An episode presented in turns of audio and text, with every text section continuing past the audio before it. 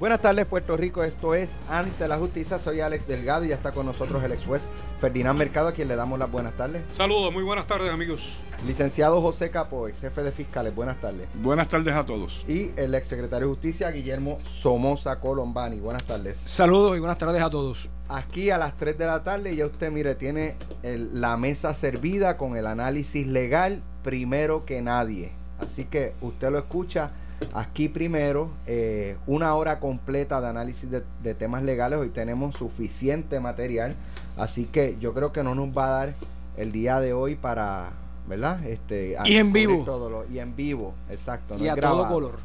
Eh, así que vamos con el primer tema. Es una, una tragedia sobre una tragedia. Eh, este muchachito, jovencito de 16 años, que en el municipio de Canóvanas asesinó a su propia madre.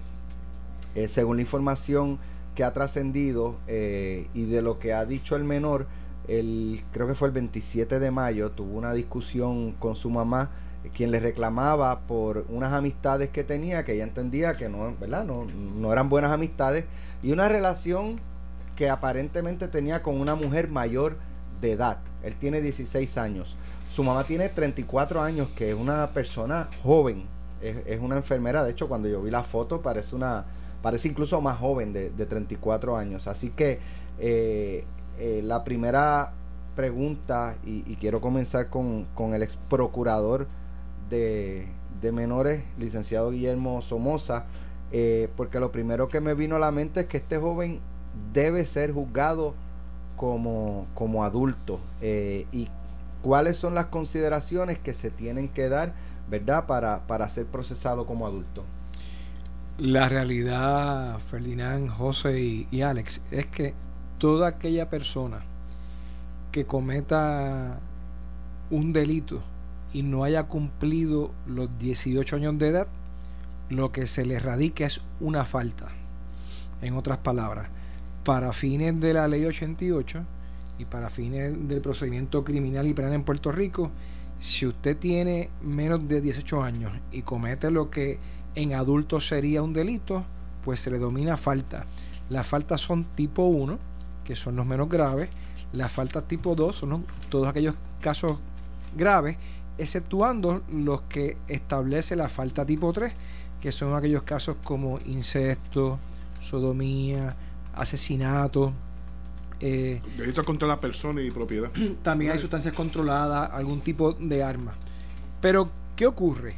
Hay unas excepciones a que la, cuando la persona tenga menos de 18 años.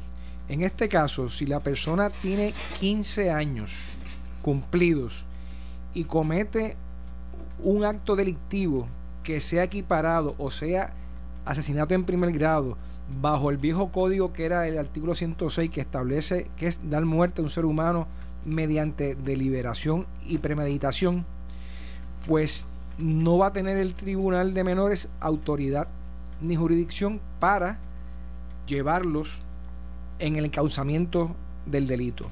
Me explico. Si tuviese 14 años y comete un asesinato a base de la investigación que hace el fiscal, la Policía de Puerto Rico, Asuntos Juveniles y el Procurador de Menores, tiene que erradicarse el caso como menor y después de la vista Se celebra una vista para, para ver si a base, finalmente- a base de cuatro criterios, a ver si entonces se renuncia a la jurisdicción y se ve el caso como adulto. Uno no puede renunciar lo que no tiene. Y en el caso del asesinato, este menor que ya había cumplido 15 años y tenía 16 años, se le va a erradicar casos como adulto Por eso. por disposición de ley. Ok. Sí, que, que debe ser juzgado como Nunca estuvo bajo el tribunal de menores, va a ser directamente como si hubiese tenido 19 o 20 años. Exactamente igual. Capo. eh, eh, no es la primera vez que vemos un caso de un hijo que mata a, a un padre o una madre. Aguadilla, ¿te acuerdas? No, no en, en- o sea, en Estados Unidos, en el mundo, pero aquí en Puerto Rico se, se han dado casos como estos y es, y, y es una tragedia sobre una tragedia porque ahora este, este jovencito lo que le espera probablemente es por el resto de su vida estar en prisión, ¿no?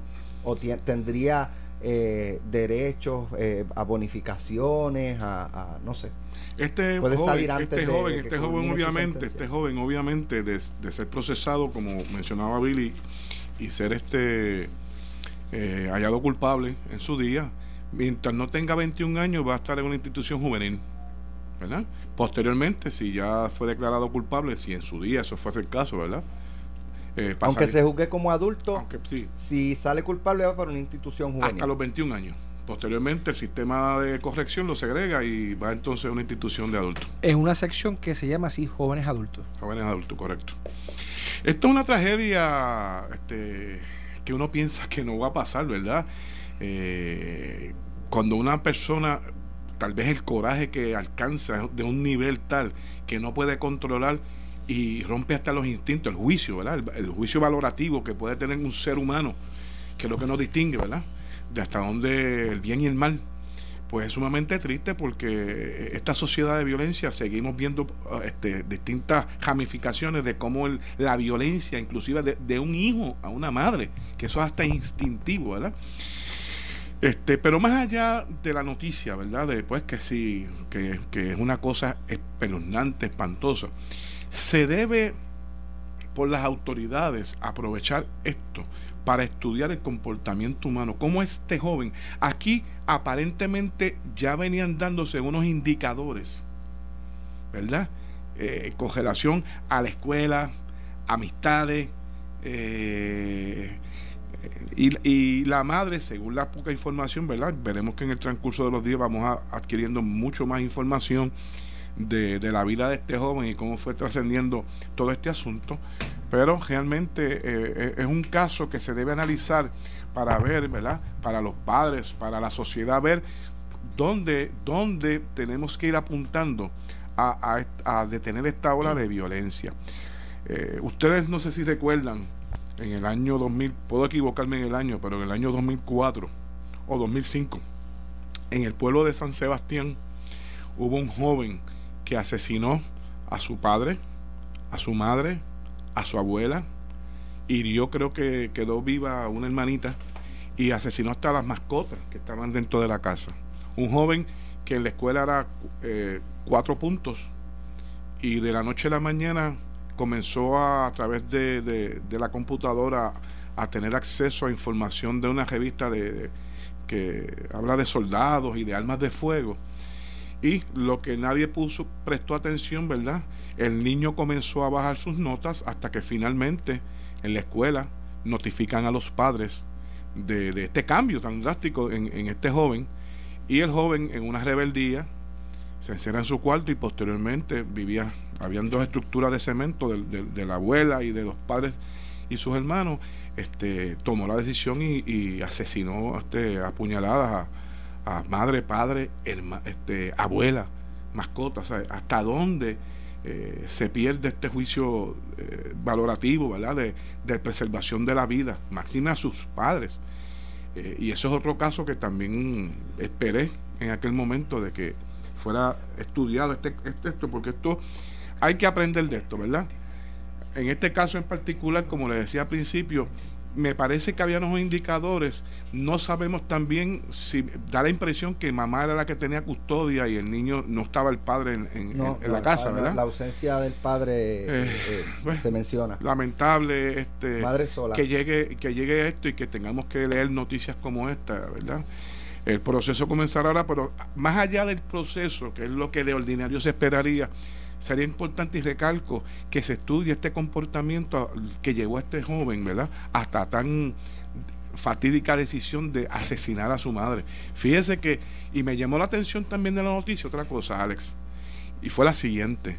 Esta joven trabajaba, dice, en un laboratorio. Y no es hasta que una prima, una prima, días, creo que una semana después, es que presenta la querella de que están desaparecidos los dos. Este, El- este el es el 11 tracto. el 11 de junio. Este es el tracto. 27 de agosto, eh, aparentemente son los hechos. Mayo, mayo. Aparentemente son los hechos. 11 de junio es que entonces un- una persona Semana y media o dos alerta. semanas. Pero no es hasta el 8, el 18 de junio, que fue el martes, que entonces la policía declara a la persona O sea, eh, desaparecida. y- siete días. Y entonces me estaban di- pregunto yo, la policía, siete y días. entonces estaban diciendo que lo habían visto en Loíza y en Río Grande haciendo fechorías. O sea que ya Con el vehículo de la mamá. mente, correcto. Que lo, dejé pu- lo dejó después que, en la deci- que 66. les indicaba que era que su madre no contestaba el teléfono porque estaba de viaje. Pero lo que me llama la atención es que ella trabaja en un laboratorio y cómo es posible que la gente del laboratorio no, ha echado, no, hay- no haya echado de menos en dos días consecutivos sin ningún tipo de excusa la ausencia de, de- de la, de la dama, ¿verdad? Alex, me, me escribe el doctor Kevin Merced de, de corrección y me corrobora si va a estar ubicado en jóvenes adultos, pero no bajo el negociado de instituciones juveniles. Es separado, va a estar en la corriente La de población. jóvenes adultos, en la población de adultos, no de menores. Ferdinand, eh, es menor, 16 años. Eh, por ser menor, eh, varía la sentencia. Eh, si se juzga como adulto, eh, es la misma sentencia, no importa la edad. Pensando uno que a lo mejor, mira, pues quizás el Estado, entendiendo que es un joven que, que tiene oportunidad de rehacer su vida y, y en el futuro, ¿verdad? Ser un, no sé, o, es cuántos, cuántos años. Bueno, el Código Penal es claro en términos de lo que es un asesinato, que es dar muerte a un ser humano a propósito, eh, como es este caso. Y la pena para ese asesinato en primer grado es una pena de 99 años.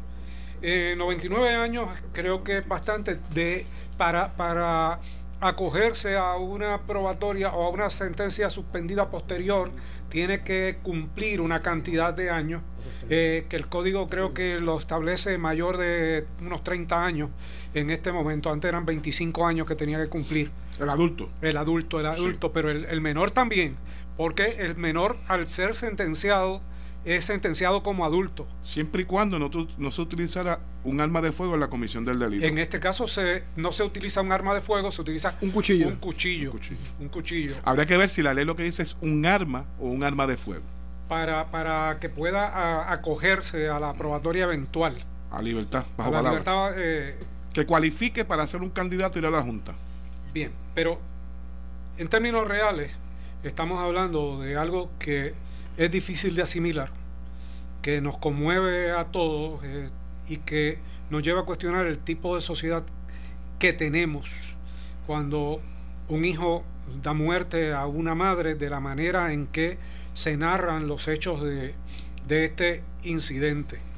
Eh, la cuchilla la oculta, la tira en un solar yermo, se va a cometer eh, otros actos supuestamente delictivos, dice eh, la noticia, mintió en términos de, de dónde estaba la madre y indicó que estaba de viaje. Y la pregunta es por qué se entrega posteriormente a la policía. Se entrega a la policía porque lo pensó, porque sintió remordimiento, por qué razón es que se entrega. Por el otro lado, obviamente, esto es un descontrol de, de, los, de la agresividad y la violencia y el coraje que puede sentir un ser humano en un momento eh, determinado. Eh, y uno tiene que preguntarse, para este joven y para este tipo de acción, ¿dónde estaba realmente la familia más allá de la madre? ¿Dónde estaba la sociedad, eh, el entorno que lo rodeaba? ¿Dónde estaba la escuela? ¿Dónde estaba la iglesia? ¿Dónde estaba el Estado? Para que un joven de 16 años entre en esta corriente criminal eh, representativo de, muchos otros, porque estamos discutiendo este eh, como una situación aislada, pero no, no es aislada, es algo que se repite continuamente, menores de edad que ya no es que cometan apropiaciones ilegales eh, o escalamientos, o es, que atentan directamente contra la vida de otros seres humanos y no cualquier ser humano, sino lo más preciado que tiene un ser humano que son sus padres, el padre, la madre, eh, los hermanos. Y lo hemos visto ya de manera repetida. El escenario punitivo para algunos es la solución. Pero, ¿es rehabilitable este joven? ¿El Estado le va a, brindar las oportunidades de rehabilitarse en la cárcel? ¿O la cárcel va a ser una universidad para pulir sus destrezas criminales? Son cuestionamientos que nos hemos hecho por años. Cada vez que se presenta una legislación que habla de la rehabilitación y que habla de las penas y que me habla de enmiendas al Código Penal o al sistema de corrección del país. La solución no la tenemos, no la hemos encontrado y sigue este escenario de violencia en Puerto Rico. Fíjate, si hubiese tenido varios 14 menos de 15 años, 14 años, procede entonces una renuncia. Y la renuncia toca esos factores que tú estableces porque se tienen que ver cuatro criterios. Número uno, la naturaleza de la falta, en este caso obviamente el asesinato, pero las circunstancias que los rodean. Y estos momentos no he visto una noticia que me clarifique si él actuó solo o en concierto y como un acuerdo con otra persona. A base de los datos. Puedo pensar que pudo haber estado ayudado por alguien, pero no tenemos esa prueba. El segundo es el historial legal previo del menor, si tenía casos anteriores, lo cual tampoco desconocemos. El historial social del menor, que era lo que tú estabas tocando, y si él socioemocionalmente y sus actitudes hacia la autoridad hacen necesario que él pueda recibir ayuda y pueda ser rehabilitable. En otras palabras, si es un menor que hubiese estado antes institucionalizado, pues en esa medida eh, ya cumplió con la rehabilitación y no pudo haber estado rehabilitado. Por eso es que entonces psicológicamente se ha identificado por los peritos de la conducta humana que ya a los 15 años es que esta persona, ya sea varón o hembra, tiene la madurez mental para responder por las consecuencias de sus actos en un hecho delictivo y ser no solamente rehabilitador, sino más bien punitivo. Eso sin descartar obviamente que en estos tiempos el Departamento de Corrección tiene nombre y apellido, ¿eh? Departamento de Corrección y Rehabilitación. Ese es el mandato constitucional, realmente. Pero eh, eh, hay, hay, hay, personas que no utilizan eh, el segundo apellido. y en este caso, el cuestionamiento no es sobre la corrección y, y, lo que hace el departamento es sobre la rehabilitación y no se trata de un cuestionamiento a esta administración, se trata de un cuestionamiento general que se abre cuando, cuando entramos a la discusión de estas leyes. Eso, eh, y es cierto, cuando se entra a, a, la renuncia de jurisdicción, se va al historial, a la personalidad, al carácter, a las circunstancias y, y, a la situación específica de la, de la, falta que se comete. Si, si es 16, si es 15 o si es 14 años, eso ha estado también en discusión de los peritos. Sí, debates eh, Y debates amplios. Porque, ¿Por qué una persona por ejemplo, que comete este asesinato antes de los 16 años, eh, va a estar recluido hasta los 21, en caso de que el asesinato sea aprobado o que haga alegación de culpabilidad. Y porque tenga un año más, tiene que cumplir 99 años. Bueno, porque así lo decidió el legislador.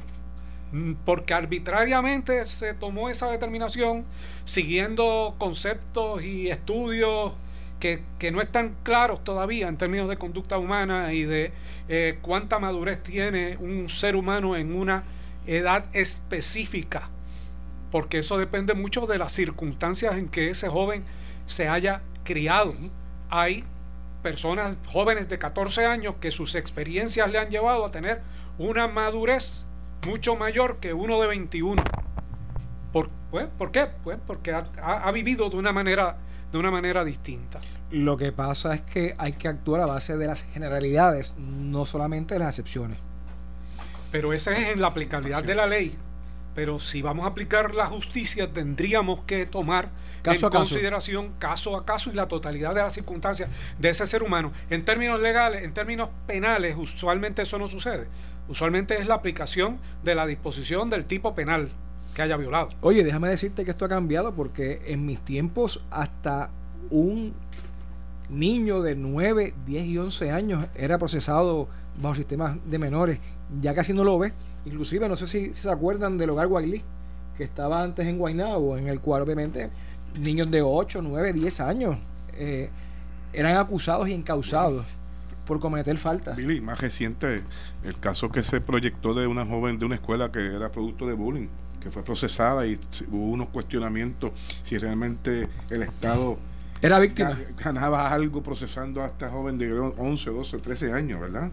En aquel caso lo que se hacía y se justificaba más bien, aunque verdad, un poco quizás tapando uno de ambos ojos, era que como el entorno familiar no tenía los recursos, ni se, ni se le daba aquellas oportunidades, estando bajo el sistema de menores, tenían educación, rehabilitación y los encauzaban por la corriente educativa para poder estudiar. Y se justificaba de esa manera, que no es la mejor, para que se les brindaran unos servicios, porque en la libre comunidad no lo tenían. Y, mira, yo creo que hay que tomar en consideración también eh, el seno familiar eh, aquí se ha, se ha, hablado de, técnicamente de que se trata de una madre y de un hijo.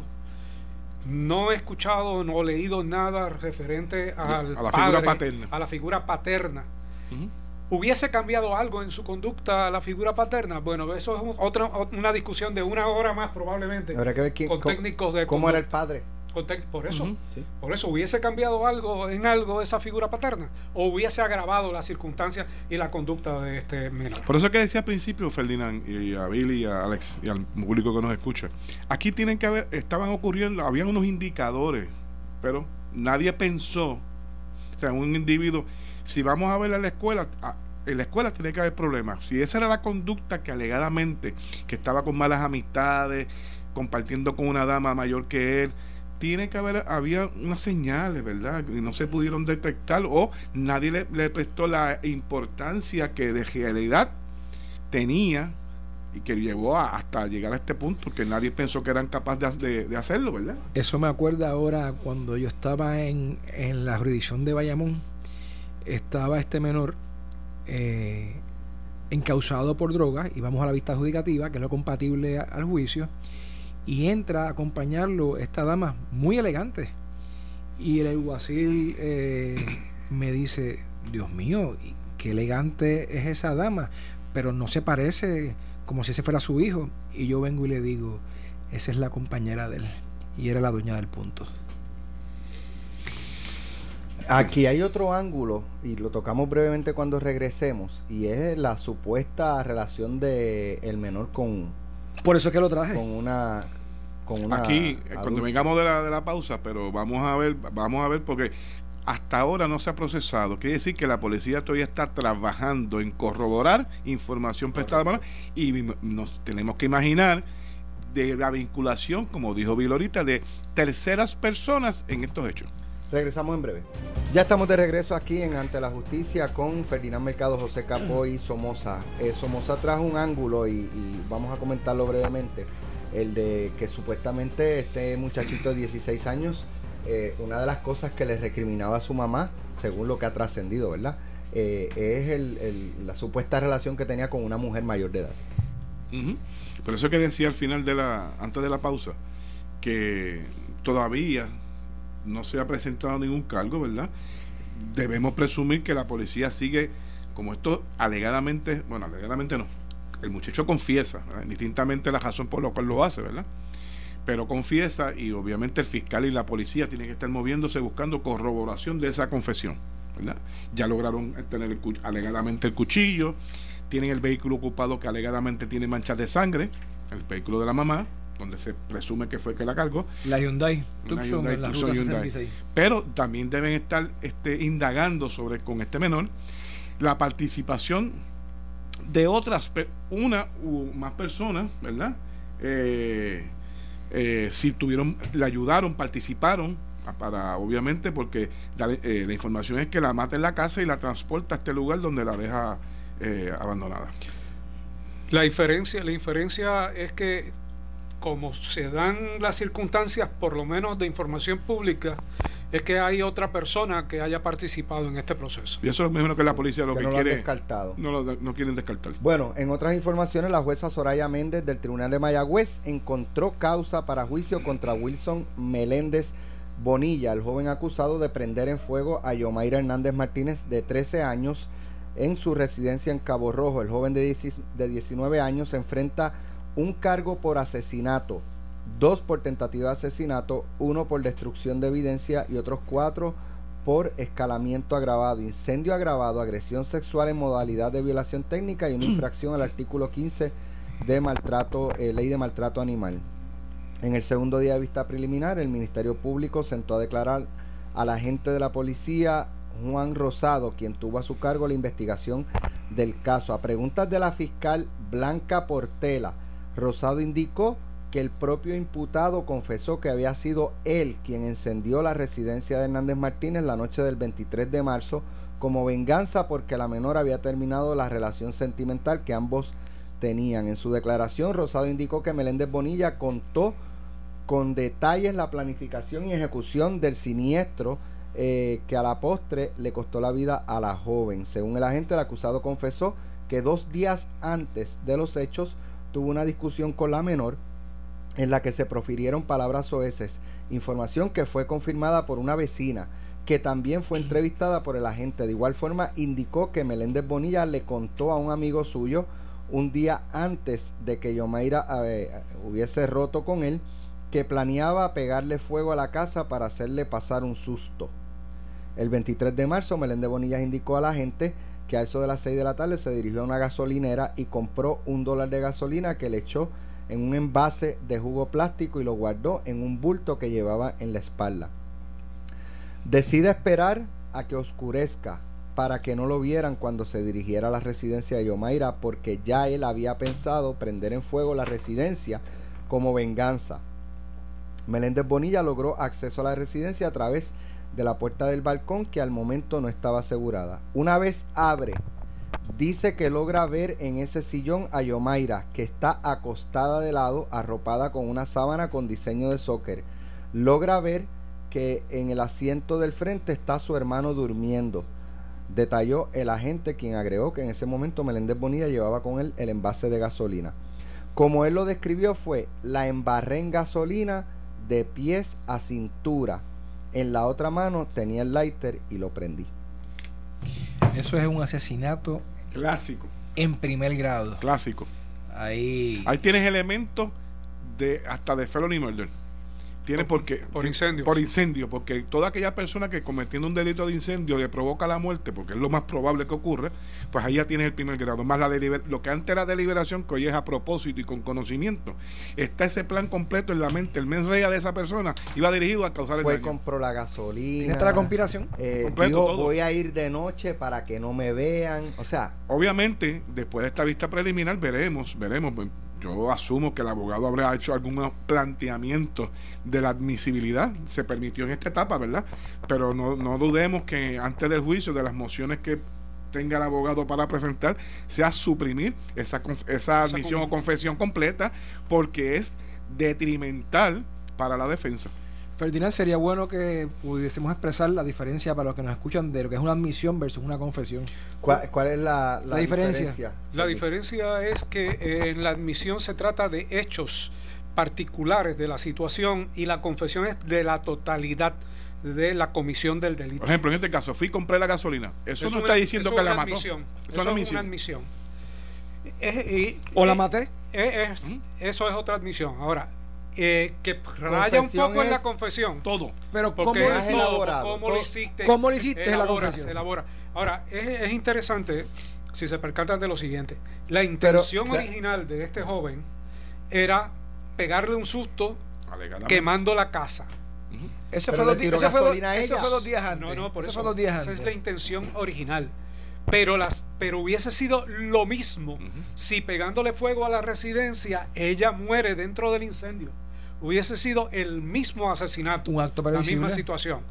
Y obviamente cambia la intención, tal vez en segundos, que es el, el- el- la consideración del a propósito de este, de este nuevo código, pero que sigue siendo la deliberación. El concepto de que en un segundo tú puedes cambiar y to- tomar una decisión sobre ¿Y qué es algo. deliberación? que es toma- El que es ejercicio mental. Ese ejercicio mental que se da, se puede dar en fracciones de segundo. Y, y en este caso lo vemos. Él la ve y toma la decisión de regar la gasolina que llevaba para quemar la casa, se la tira por encima, Con gente adentro. con gente Con adentro. personas adentro. Así que, Que que otro agravante más dentro. ciertamente a este ciudadano lo único que podría salvarlo es lo que dice Capo, que haya errores en la toma de la confesión y que se suprima la misma. Sí, pero fíjate que a base de la noticia dicen que el hermano de ella estaba al lado. Así que tuvo que haber, visto todo. O sea que hay prueba independiente. Hay prueba Exacto. independiente, Y pero, corroborativa. pero de la, de la específicamente de la confesión.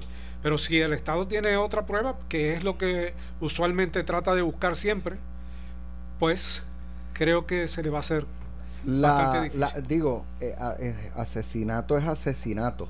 Sin embargo, eh, pregunto, eh, la crueldad de quemar un ser humano vivo es un agravante, o sea, eh, es lo mismo que pegarle un tiro mientras explicar, duerme eh, y- la persona fallece de inmediato y, ¿verdad? Sin ningún tipo de sufrimiento Aquí hay- ex- extendido, ¿no?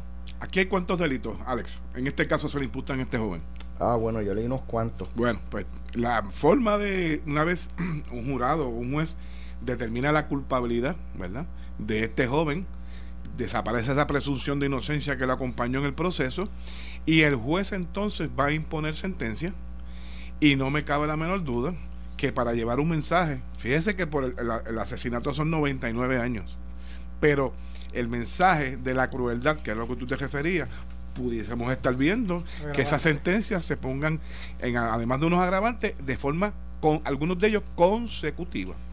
Que no tengo la menor duda de que, O sea, van que a- de cum- que deben haberse alegado agravantes en este Exacto, caso. que tú cumples la de 99 y, Y y empieza a empiezas a cumplir otra sentencia más.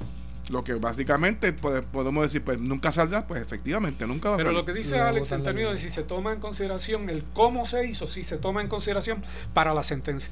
El solamente entrar a la casa sin permiso es un agravante. Escalamiento. El pegarle fuego con gente ha- habitada en incendio agravado, que es el delito base para causarle para el asesinato estatutario. Pero en este caso no soy la, la denuncia, no la tengo para ver cuál es la combinación. ¿Cuál es cómo la, se la razonabilidad de dividir este, los conceptos en admisión y confesión? ¿Qué, qué, qué se persigue con, con eso en, en La en confesión el tiene todos los elementos. No, no, ya, del ya yo entendí, ¿verdad? pero. ¿por qué? Porque es importante diferenciar entre Ah, bueno. parte y completo. Porque una admisión no Es- prueba el hecho a la en- totalidad. O sea, yo estuve allí. Eso no prueba que tú fuiste Mm. participante del proceso. Es una admisión de que tú estuviste allí. Presente. Pero, pero no significa que tú participaste o que lo asesoraste o que encubriste. Independientemente confesión o admisión, tiene que haber pruebas independientes que establezca que esa confesión o esa admisión es real, es de verdad. La confesión es el total, ¿verdad? De todo ese relato y, y- y donde tú te in- incriminas como que fuiste la persona que cometiste el delito. Igual que, que el jovencito de 16 años que mató a su mamá, este joven se expone a 99 años de cárcel. Sí, Correcto. pero antes de eso, Alex, ob- obviamente se repite lo que hemos dicho en programas anteriores. Vamos a ver en sus etapas iniciales, una vez comience el procesamiento criminal, vamos a ver eh, unos peritos que van a estar hablando sobre la conducta de este joven que lo lleva a esto.